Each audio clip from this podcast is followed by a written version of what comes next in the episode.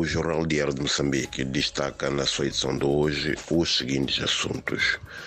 A indústria extrativa moçambicana vai liderar o crescimento do produto interno bruto no próximo ano, segundo consta do, da proposta de orçamento do Estado submetida ao Parlamento pelo governo.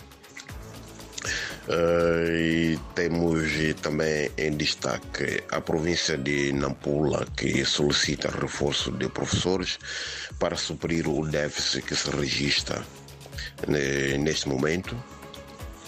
Uh, temos ainda uh, o HIV, e que ainda é causa importante de mortalidade em bebês no país.